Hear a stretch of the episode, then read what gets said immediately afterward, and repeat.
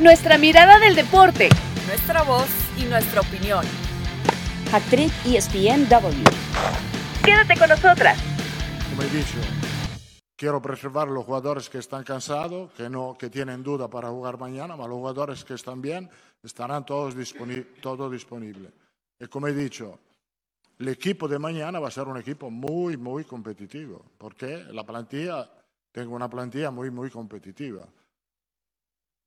Ahora no te lo puedo decir el equipo que voy a meter, porque no quiero dar ventaja a mi amigo, querido José Bordalás.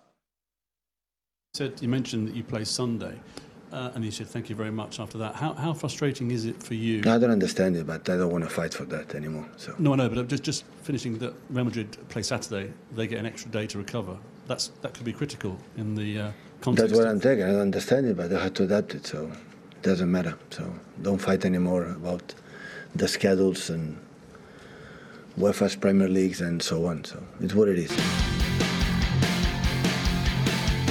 Actriz ESPNW. Hola, Esto es Hattrick ESPNW. Buenas tardes, buenas noches, cuando usted guste escucharnos. Esta es la edición número 99, la última de doble dígito. Ay, señores, agárrense para lo que viene en este podcast. Sorpresitas más adelante. Junto a Caro Padrón, Marisa Lara y quienes habla Cari Correa en este 12 de mayo, después de haberse jugado la ida de las semifinales de la UEFA Champions League y misma semana donde ya también se disputaron los partidos de ida en cuartos de final del Clausura 2023 en México. De eso estaremos hablando más adelante, pero mientras tanto, ya arrancábamos escuchando las palabras de los técnicos Carlo Ancelotti, Pep Guardiola, qué final adelantada la que hemos tenido, prácticamente todo quedó abierto.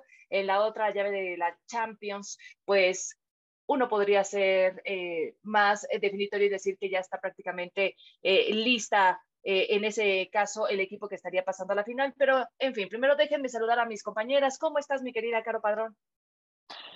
Reina, ¿cómo andas? Marisa, eh, bueno, a toda la gente que nos escucha, Rodri, nuestro productor, un gustazo acompañarlo. Feliz Día de la Madre a las dos, porque bueno, eh, ya las felicité, pero eh, Mm. reconocer la verdad que, que no solamente hacen un trabajo impecable siempre en ESPN, también lo hacen en sus casas.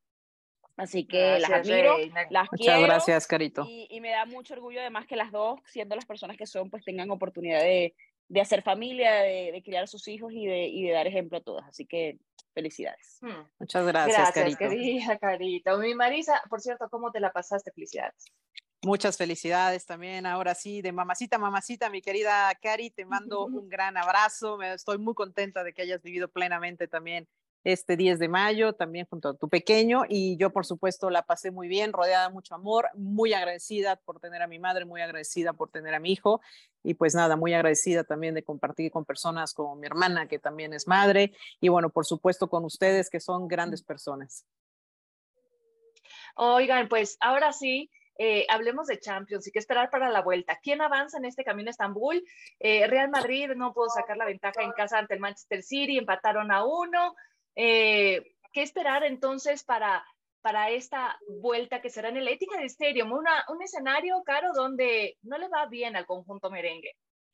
Sí, yo, yo siento que, a ver, quedó para cualquiera, evidentemente, ¿no? No estoy descubriendo la agua tibia con, con mi comentario por el 1-1, pero eh, había mucho, o se habían dicho mucho en torno a que eh, yo, de hecho, fui una de las que comentó que el, el City o esta versión del City era muy superior a la que había enfrentado la última vez que se habían encontrado el Real Madrid y el City.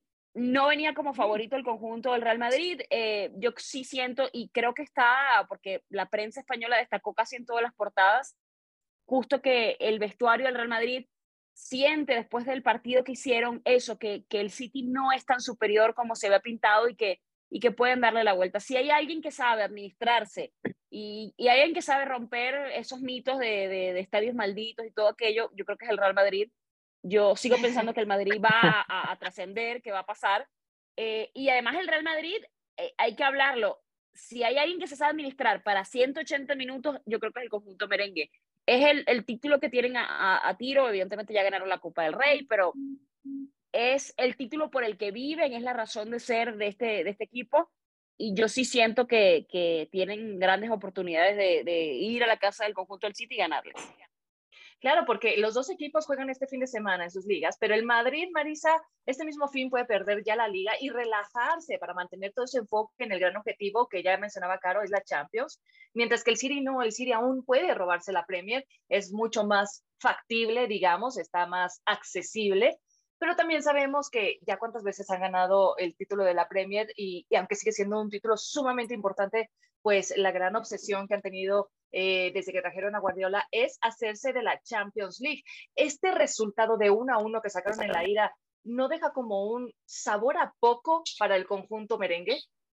Eh, sí, a mí me parece que sí, ¿no? Yo creo que la perspectiva del Real Madrid eh, en un inicio, si bien sabía que, sabían que iba a ser un partido muy complicado, sabían obviamente que este Manchester City es diferente al que enfrentaron también hace un, algunos ayeres, bueno, pues me parece sí que queda un sabor más amargo para el equipo del Real Madrid que para lo que hace el Manchester City, que eh, me parece sale golpeando un poco las manos, diciendo cumplimos con la labor y con el trabajo con este partido de, visita, porque sabemos que pues, jugar en la casa del Real Madrid es súper complicado, mucha presión.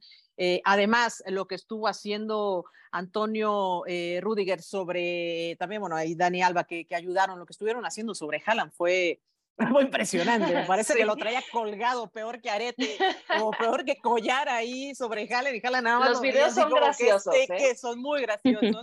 Y bueno, que lo haya dejado solamente tocar 22 veces el balón, habla de la gran labor defensiva, lo que llamamos ahora sí marca personal y que lo hablamos también en alguna edición de, de Hat Trick, que sí iba a haber marca personal. A mí me parecía que lo iba a ver y bueno, pues sí, gracias eh, eh, Ancelotti que nos da la razón de que le mandó una marca súper personal a Haaland y con esto logra neutralizarlo y bueno, pues evidentemente reducir a solo 22 toques a el, eh, al, pues al número 9 del Manchester City. Para mí, sí está abierta, sí, sí, está abierta, perdón, Cari, sí está abierta la, la eliminatoria pero yo sí creo, yo sí creo que Manchester City lo va a resolver en su casa, o al menos así lo dicen eh, sus números. Manchester City lleva 29, 25 juegos de invicto en casa, apenas ha cedido dos empates y no pierde desde la fase de grupos de la Champions allá en el 2018-2019, que perdió contra el Olympique de Lyon, que perdió uno, eh, uno por dos en aquella ocasión, 19 de septiembre del 2018. Y bueno, el Real Madrid nunca ha superado en su visita a el Manchester City, eh, pues en los partidos que ha enfrentado. Así que eh, yo sé que las estadísticas muchas veces no juegan, pero sí nos hablan en este momento que está viviendo Manchester City en casa.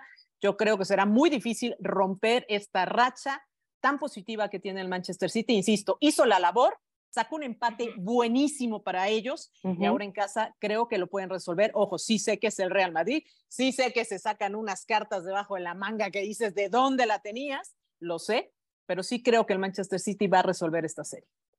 Marisa, yo, yo, eh, con, el tema de, del marcaje, me dio mucha risa porque, porque parecían sobre Haaland como esto, cuando, cuando tienes un cachorro, que el eh, cachorro necesita atención y el cachorro está encima de ti todo el tiempo, así parecía más o menos. Y aparte la altura, la altura, claro, bueno, Haaland es un monstruo, ¿no?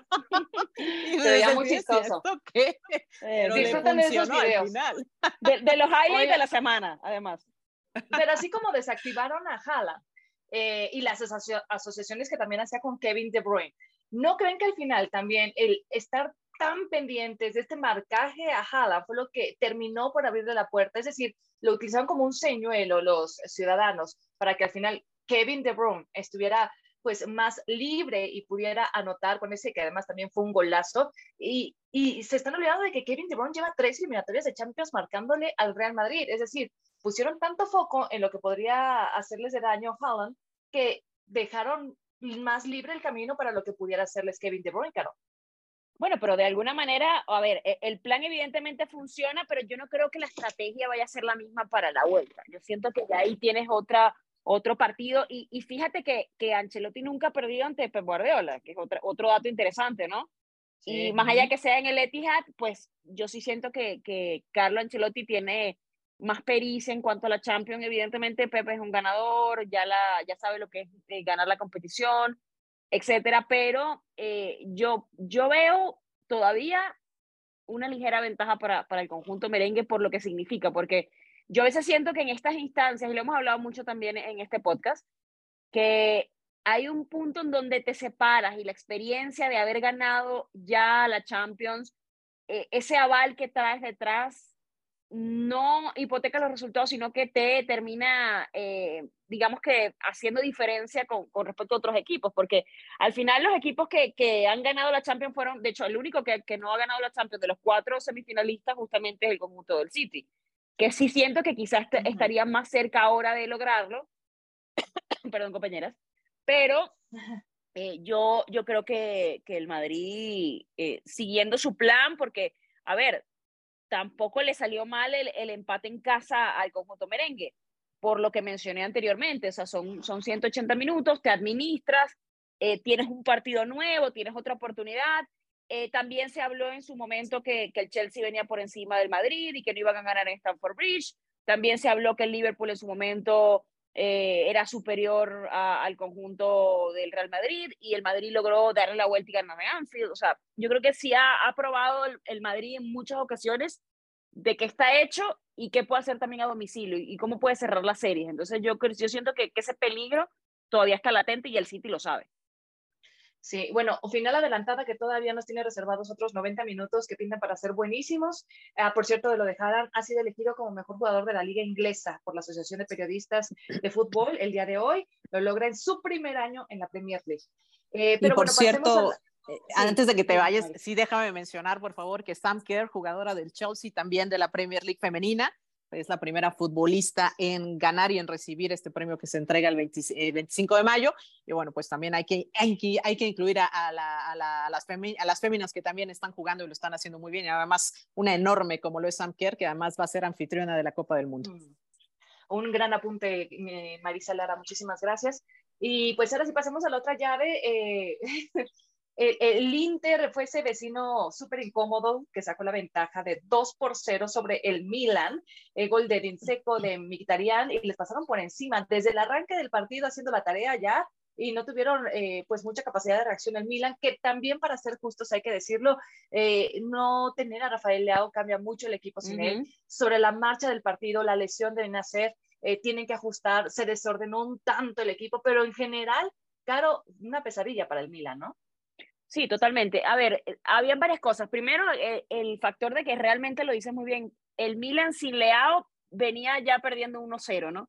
Eh, yo sí siento que fíjate que una de las bondades de, del conjunto del Milan había sido justamente su defensa, o sea, no habían recibido goles en unos, los últimos cuatro o cinco partidos justamente en la competencia, pero eh, sale un Inter muy eh, agresivo, un Inter que evidentemente presiona desde el inicio, que va hacia adelante, y, y este Milan se desdibujó. Yo sí siento que esa llave, por lo que vimos del Milan, está decidida. Yo no creo que logren darle la vuelta. Yo sí siento que, que, que, fue muy superior el conjunto del Inter y que las opciones ahí se reducen muchísimo porque eso, evidentemente, cuando, cuando una de tus bondades es la defensa y justamente tienes desatenciones en esa área y dejas demasiado espacio, eh, básicamente se te, se te, viene abajo el plan de trabajo, el plan de, el plan de juego.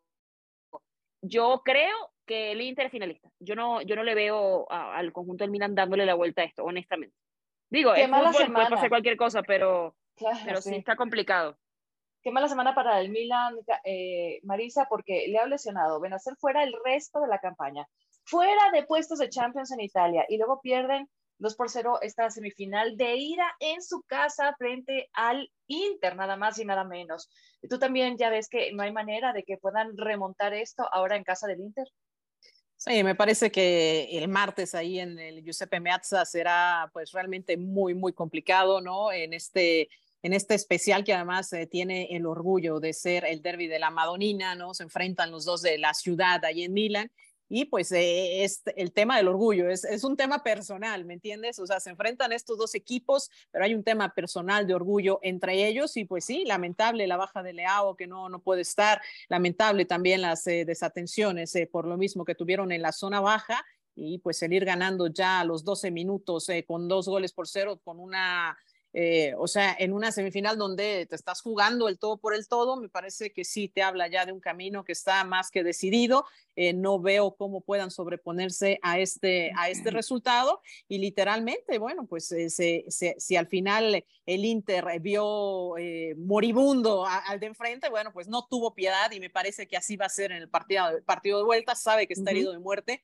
y creo que va a salir a resolver la serie Y eh, lo bueno de todo esto es que, bueno, un equipo de, de, la Serie A estará dentro de la final y aquí se estaban, insisto, disputando cuál de los dos sería. Así que para mí también está decidida esta serie y saldrá el Inter a terminar simplemente el trabajo el próximo martes.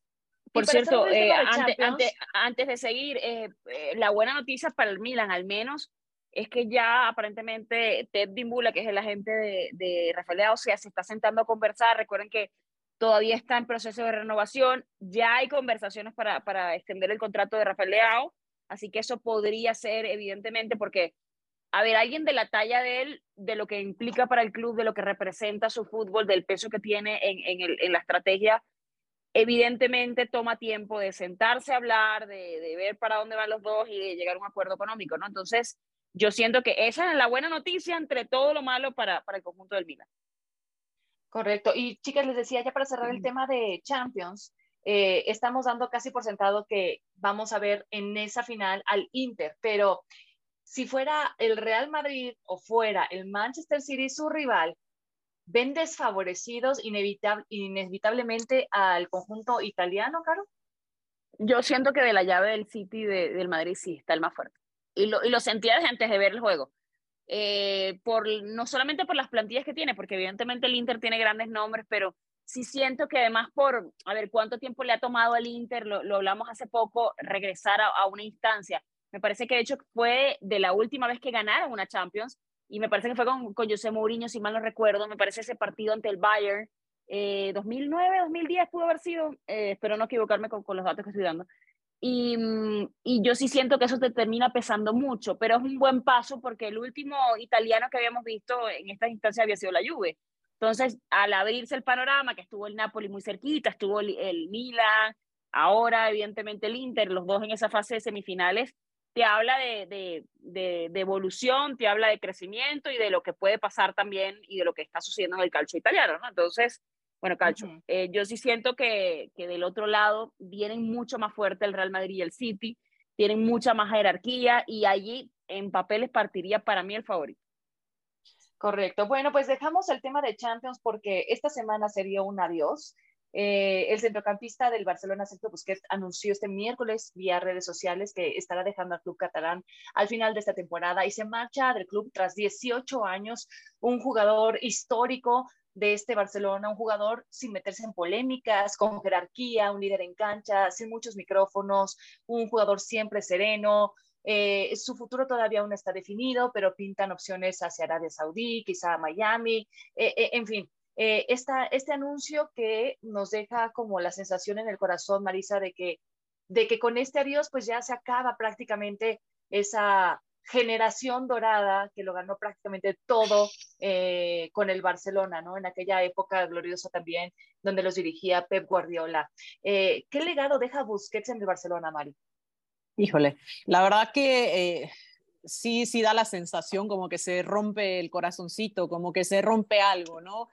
digo, al final así son, pues así son el fin de las eras, ¿no? Y, el, y la era de ese gran Barcelona que bien mencionas, que todos recordamos, donde jugó el mismo Rafa Márquez, donde estaba Messi, eh, que Pep Guardiola de su mano fue llevando y formando a grandes jugadores que eran jóvenes en ese momento y que fueron desenvolviéndose y fueron haciéndose cargo de este equipo, como Sergio Busquets, que se volvieron parte de los líderes, como bien dices, ¿no? Un perfil bajo, eh, que no se mete en problemas, que deja, eh, pues sí, un legado, me parece, de ponerse en la playera del Barcelona al derecho y al revés, ¿no? y dejar al club catalán, pues sí, me parece termina de, poner fin a este legado, ¿no? Tres veces eh, campeón eh, de la Champions League, ocho títulos de liga, siete copas del Rey, siete supercopas de España, tres supercopas de la UEFA y tres mundiales de clubes a sus increíbles 34 años. Así que el volante, bueno, pues eh, ha dicho adiós y con esto sí, me parece que termina una gran era ya con pues la gran cantidad de los jugadores que pasaron por ahí ya retirados por edad también o que buscaron otros aires. Así que creo que se va bien, creo que se va con un extraordinario legado que se suma a lo que han hecho el resto de, sus compañeros, el mismo Piqué, eh, el mismo, eh, ay, se me fue, el compañero de Messi, este... Que Carlos ah, Puyol, defensa. No, no, no, no, en medio campo, medio campo número 10, número 10, venga, venga, Caro. Xavi, Número 10, Iniesta. Xavi. Iniesta, Xavi, Iniesta, Iniesta. Iniesta, Iniesta. Me parece que es de la grandeza y de la altura de un jugador como Iniesta, así que el legado es impresionante, ¿no? Entonces sí, a mí sí me deja esta sensación como de corazoncito roto, de que termina una era y ahora, pues sí, creo que es más innegable que nunca que el Barcelona tiene que reestructurarse, empezar de cero y empezar otra vez a picar piedra para regresar a, ese, a esa grandeza que le caracteriza y que le ha caracterizado durante mucho tiempo. Una buena radiografía, Marisa, de lo que ha sido eh, Busquets y justo por eso, eh, con lo que se va, el hueco que deja Caro, yo preguntaré quién queda entonces como líder en ese vestuario culé, ¿quién entonces para suplirlo? Bueno, eh, esa es la gran pregunta. ¿Quién levanta la mano? Porque la, la trascendencia que tiene, evidentemente, eh, en, en, su fútbol, en lo que ya mencionó Marisa, de lo que ha hecho, en lo que representa uno de los mejores mediocentros que ha tenido el, el Fútbol Club Barcelona, en, en, un club en donde, evidentemente, se han fabricado, además, eh, creo que de los mejores mediocentros que hemos tenido en la historia del fútbol. Eh, sí, sí, es muy complicado el hueco que deja, pero bueno, eh, así son las transiciones, así, es, así son los momentos, así son los cierres. Por cierto, este Pep Setval, que es el que la gente, de, bueno, uno de los agentes de Busquets, aparente fuente, aparentemente fue a Riyadh porque hay ofertas también de, del fútbol árabe para que se vaya a jugar para allá. Se dice que el Inter de Miami levanta la mano también, por ahí aparentemente hay un equipo de la Premier que, que podría quererlo. Eh, todo el mundo evidentemente levantando la mano, pero bueno, eh, ya a mí me da risa porque eh, sale la noticia, evidentemente, la decisión de Busquets, y sale por otro lado la noticia de que Xavi estaría ya dispuesto a, a repatriar a Messi, ¿no? De, de volverlo a llevar al conjunto, que aparentemente ya eso va súper avanzado, que es una prioridad, no sé qué. Yo no sé qué tan real sea, ojalá que sí, porque lo hemos hablado mucho y, y siento que, que, Messi merecía otro tipo de salida de, del conjunto blaugrana, otro tipo de pedida y, y más si es para, para cerrar su carrera allí, donde, donde todo comenzó, me parece que sería una historia romántica y, y, y a, a, seguir. Eh, pero bueno, este, este equipo además se ha eh, consolidado con, con, se está consolidando con estrellas muy jovencitas, o sea, los Pedri, los Gavi, eh, los propios Ansu. Sí siento que tiene un relevo interesante, más allá de que evidentemente eh, tengas también quizá en otras posiciones otro, otro tipo de perfil, pero yo creo que, que se está dando la renovación de manera correcta, porque tienen jugadores muy, muy jóvenes, tenían que evidentemente llegar todavía al tema, porque sigue este Barça sacando la calculadora, el abaco, no sé, para, para tratar de sacar cuentas, a ver con quién se queda, de quién sale y cómo rebaja los sueldos de los jugadores, una cosa que aparentemente no ha podido todavía hacer del todo. Tenían que dejarlo ir, pero sí, eh, se acaba el último miembro de aquel sextete histórico, eh, no sé si irrepetible para, para el Club Barcelona. Sí, está duro, ¿no? Pero bueno, una, una, gran, una gran generación de jugadores que la verdad impactaron con su fútbol, y, con su manera de jugar, con el colectivo y que ahí, y que ahí sí, bueno, se da que a mí en lo particular me gustaría que regresara Messi a otra cosa, ¿no? Ya no va a regresar a, a lo que hacía antes. Yo creo que Messi claro. es otra cosa en este momento y llegaría a otra cosa totalmente diferente a este Barcelona que necesita esta renovación, pero que sería un bonito gesto, ¿no? También de aportar con todo su talento, su experiencia, con todo lo que representa para el Barcelona, pues comandar a ese grupo literal como, como un pastor, a todos esos chicos que vienen detrás y que tienen tremendo talento, me parecería algo, algo espectacular y sí, para mí sería cerrar bonito, ¿no? Esa, esa etapa, ¿no? De, de, futbolista de, Messi, que por cierto, eh, con esta tecnología que ya existe, bueno, pues una empresa hizo la investigación para analizar acerca de 1.500 jugadores de ocho diferentes ligas Qué del fuerte mundo. eso. Para decir que nuestro querido Edson sí. Álvarez está dentro de los ir, cinco Mari. mejores candidatos, Cari. Pues es que. Oye, esto, esto, suena. Me encanta, mira, me espérate, encanta. Esto, esto, suena a Moneyball, ¿no? A, a, lo que hacen la sabermetría del, del, del, béisbol que, que, tanto critican en algún punto porque tú dices, sí, bueno, pierde. Máquinas, se, estadísticas. Sí, claro, demasiada estadística y terminas perdiendo cierta, cierta parte humana de, de escoger, ¿no? Pero pues, bueno, bueno hay, estaría, hay otras... no estaría mal, ¿no? Nosotros felices, y, ¿no? Claro, y están los visores también dentro del béisbol que analizan características que una máquina no puede, ¿no? Y yo creo que también están, por supuesto, los cazatalentos y están, por supuesto, los agentes y mucha gente que se involucra en la parte humana también para ver si los futbolistas son adecuados o no. Y bueno, pues Edson Álvarez tiene el 98% eh, que buscan en un, eh, en un defensivo, no en un pivote defensivo.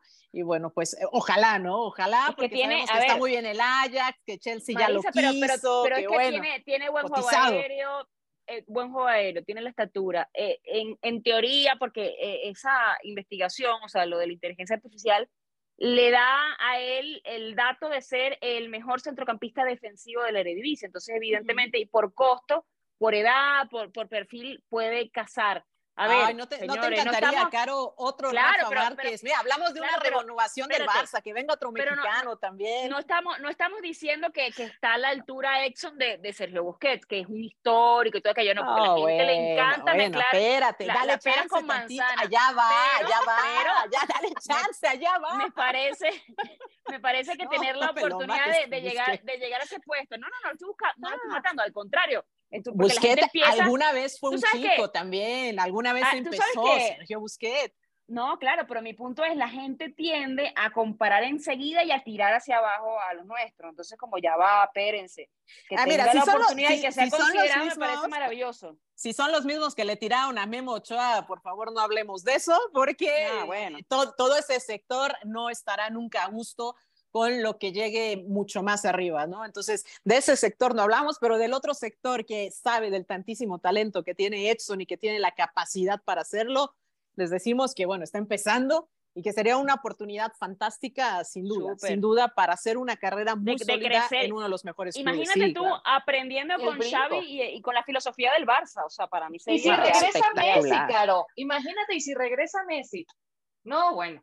Eh, Bueno, que- sería que de un hecho- buen comienzo. Que de hecho, co- con el tema de Messi, Tebas dijo que la primera puerta que se abre para que pase Messi era la que abrió Busquets, salir, porque evidentemente ay, está bajando, la, eh, bajando el Eh, sueldo. Entonces, Sí, te, si te- te a decir de cuánto, de cuánto desocupó Busquets, ya me iba a meter en la máquina, cuánto nos dejó de hueco para traer, porque cada vez que sale un jug- un jugador hay que restarle. ¿Cuánto ganaba? Déjame buscarle cual. Busquets sueldo. Pues a lo mejor también lo consideró así Busquets en su momentito, ¿no? Va- Vamos Mira, a un sacrificio 13 por el club, 13 por la millones de euros. Ah, 13 millones de euros, así que bueno, mira, tenemos suma, 13 todo milloncitos. suma, todo suma. Oigan, pues nosotros ya aquí tirándole buenas ideas al Barcelona. Ojalá que, como siempre, que han estado súper pendientes de nuestro podcast, tomen nota. Eh, No, hacemos supuesto. una pausa y ya volvemos para platicar de lo encendido que está el fútbol mexicano con la liguilla. Ya volvemos. Actriz ESPN Double.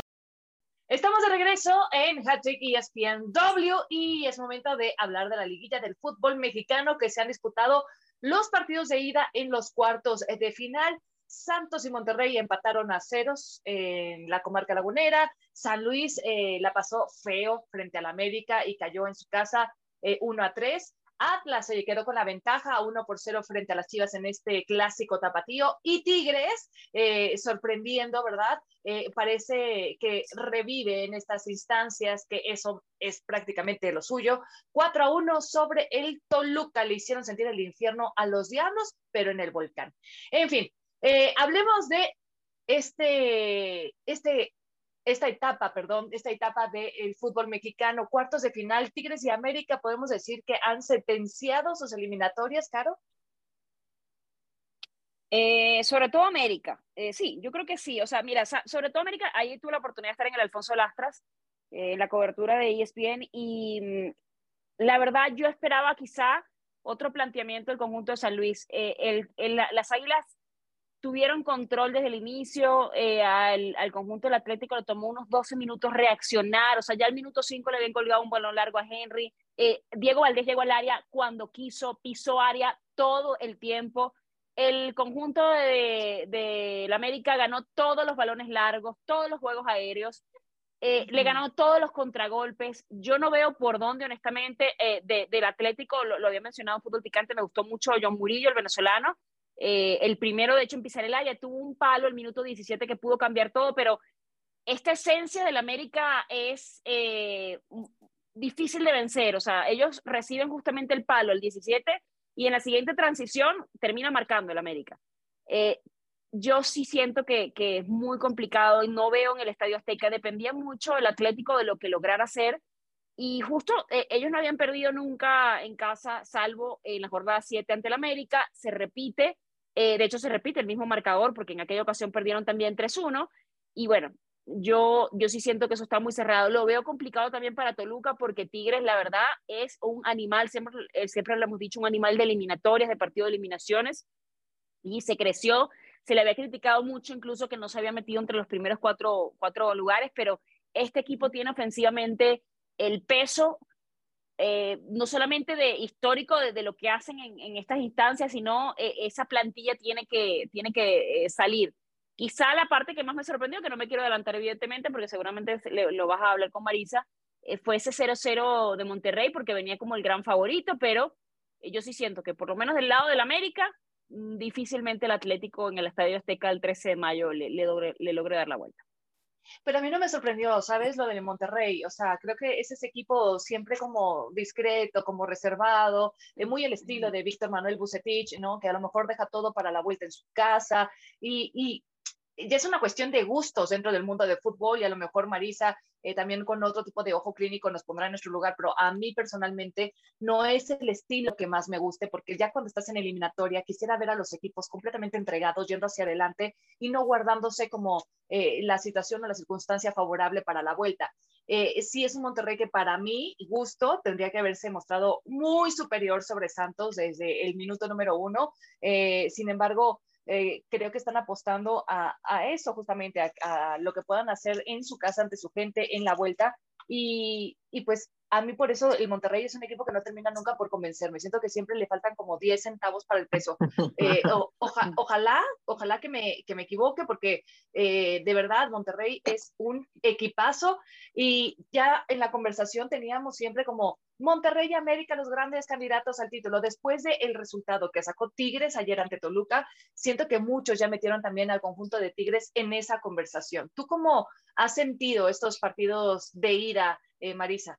Mm, bueno, eh, primero, bueno, vamos eh, con el más recientito que fue el de, el de, ayer. Bueno, pues Tigres parece que se acordó, ¿no? Cómo se jugaba y, y de esos momentos tan importantes que tuvo, ¿no? Y que levanta la mano, sí, para ser, me parece, el equipo pues de la década, ¿no? Y me parece que lo ha sido por los, eh, por los logros y que tuvo muchos traspiés con la salida eh, pues obviamente desde Ferretti que ha venido dando tumbos y que no ha encontrado al ideal, pero que eh, pues ahora se acordó, se acordó cómo jugar al fútbol, se acordó cómo ser contundente en su casa, que, eh, que vimos buenas cosas dentro del terreno de juego y que pues tomó por sorpresa al equipo de Toluca, ¿no? Que por el otro lado da un poco de pena porque pues en los últimos torneos Toluca ha estado intentando, intentando, intentando, se ha quedado en cuartos, se ha quedado en semifinales, se ha quedado en la orilla cuando realmente ha tenido grandes planteles, ¿no? Y este equipo de Toluca que eh, pues realmente me parecía, pensábamos que iba a ser un partido más equilibrado, pues termina sucumbiendo en la zona defensiva con errores, mamá mía, ¿no? De, que, no te puedes permitir en, estas alturas de la eliminatoria, también teniendo eh, pues errores muy puntuales en la, en la zona de la portería. Entonces, creo que esto termina pagándolo muy caro, termina de ajustar a Ambris, mete ya un poco en la zona defensiva para parar esto en cuatro, ¿no? Y sabe que va a ser tremendamente complicado hacer algo en su casa, pero porque pues a Toluca no le queda más que ganar o ganar eh, por una diferencia de, de, tres goles. Es el único marcador que le puede permitir avanzar. Evidentemente Tigres, pues, saliendo a hacer su labor de, de cerrarse atrás, puede complicarle muchísimo en el Nemesio 10, pero sí me parece que Toluca tiene el fuelle para en su casa aventar toda la carne al asador con algunas precauciones atrás y no evitar que te hagan un gol de contragolpe. Esa parecería ser la serie pues más definida. América creo que saca un muy buen resultado yendo de visita en su casa que tiene, eh, si bien tiene un triunfo en los últimos cuatro juegos, me parece que eh, puede resolver sin complicaciones ahí. Mientras tanto, pues San Luis solamente sacó de visita dos partidos. Entonces creo que eso nos habla de que esa serie para mí ya está, ya está decidida, o sea, creo que ahí no hay más. El caso de, del caso de Monterrey, sí me parece que eh, y recordemos a Santiago Solari, que, que en paz descanse, ya está en otro lado. Eh, Ay, Dios, Marisa. No muy feo, Marisa. no, no, no, por eso hago la acotación. Santiago Solari se fue, eh, nunca se adaptó a la liguilla. ¿A qué voy? Y esto va por el comentario que hacías de Bucetich. Bucetich es un lobo de, de verdad, de mar tremendamente, con un cormillo larguísimo, que sabe lo que hace. Y sí creo que para, eh, aunque no sea el, el, fútbol más vistoso y que no haya a lo mejor convencido tanto como dices, sabe jugar las liguillas, ¿no? ¿Por qué traía a colación a Santiago Solari? Porque Solari nunca aprendió a jugarlas y aunque su equipo jugaba espectacular por momentos y, y hacía las cosas, terminó quedándose siempre en la orilla. Las liguillas hay que saberlas jugar y me parece que No, Monterrey va a sacar estaba- toda la carne al asador en este partido de vuelta, perdón, Carito, que me parece va a definir sin ninguna complicación en su casa. Y bueno, eh, el que sí está como más cerradito, me parece a mí, estarán de acuerdo conmigo, eh, va a ser la vuelta de, Chivas contra Atlas. Chivas que eh, termina, bueno, pues eh, ganando un pequeño, un pe- una pequeña ventaja. Y bueno, Chivas con cualquier eh, marcador ganando, pues pasa a la siguiente fase. Y el, eh, el empate, bueno, pues le, le da al Atlas también, pues para seguir soñando, ¿no? Digamos un poco. Pero sí me parece que Chivas también tendrá que ponerse las pilas para el partido de vuelta, hacer lo que hace de repente, que nos sorprende con sus partidos y sale muy bien y, puede enganchar por las bandas y sale bien a jugar. Creo que Chivas tendrá que hacerlo para este partido, porque Atlas me parece también ha dejado claro que quiere, que quiere seguir avanzando. Para mí este es el partido más cerrado, Chivas contra Atlas, y creo que por ahí Chivas podría dar la sorpresa en su casa. Muy, ¿tú qué opinas, mi caro? ¿Cómo sientes también lo de Atlas? A mí me encanta la combinación Forge Quiñones, que ya sabemos lo efectiva que es, y ahora también con la gran figura que tienen de Camilo Vargas.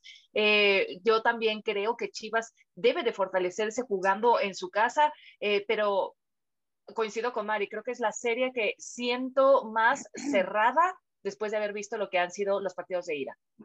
Sí, totalmente. Evidentemente, eh, yo, yo siento que ahí es el que cometa menos errores. Realmente me, me sorprendió. Yo, yo sentía que iba a ser quizá eh, a pesar un poquito más el conjunto de Chivas.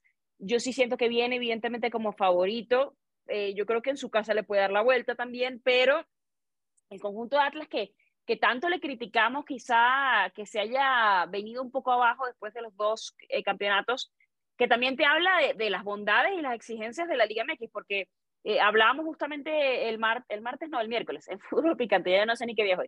El miércoles en fútbol picante so, sobre, sobre el tema de la liguilla y, y lo que es el repechaje y todo aquello, que, que, bueno, mucha gente critica, no, que, que el 2 le puede ganar al 1. Bueno, eso pasa en, en, cualquier liga del mundo y eso se, ha sucedido, es una de las cosas quizá bonitas del deporte, ¿no? De, de, de esa oportunidad de que te den, que le puedas dar la vuelta a cualquier marcador y a cualquier situación.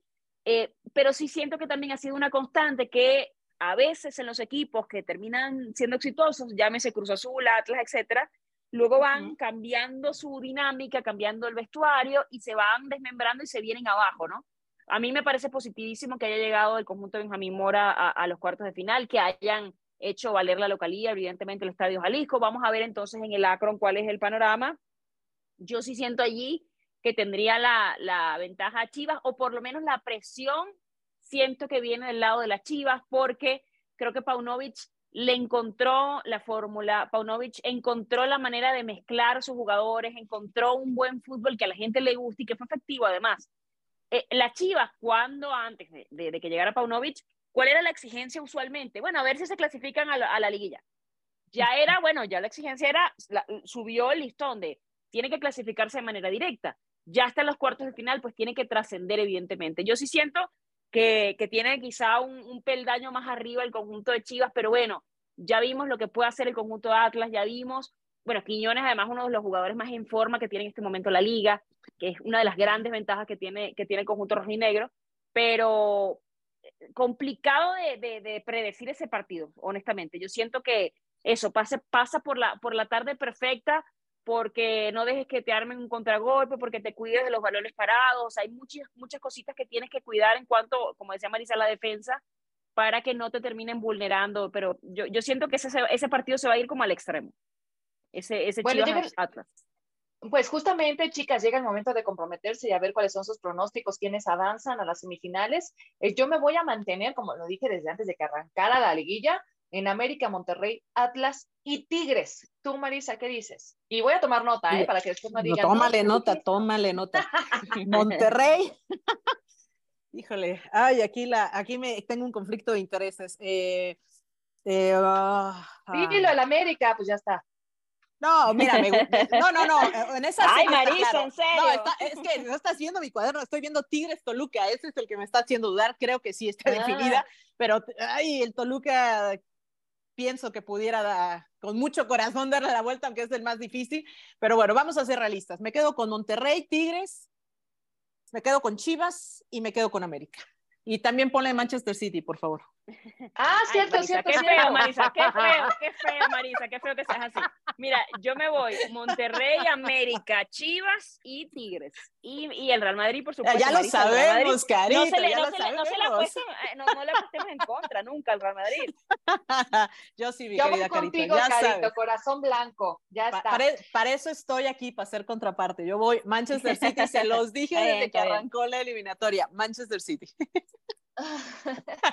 bueno, pues, eh, señor se nos acabó el tiempo. Como siempre, un deleite haber compartido este espacio de eh, Hat-Trick ESPNW. Lo dijimos al principio, edición 99 aguas, porque les tenemos sorpresitas preparadas para nuestra edición centenario. Nos escuchamos en la siguiente edición. Gracias, Caro. Gracias, Marisa. Un Y gracias a nuestra maravillosa producción con Rodri. Y hasta la próxima. Nuestra mirada del deporte. Nuestra voz y nuestra opinión. Esto fue Hack Trick ESPN W.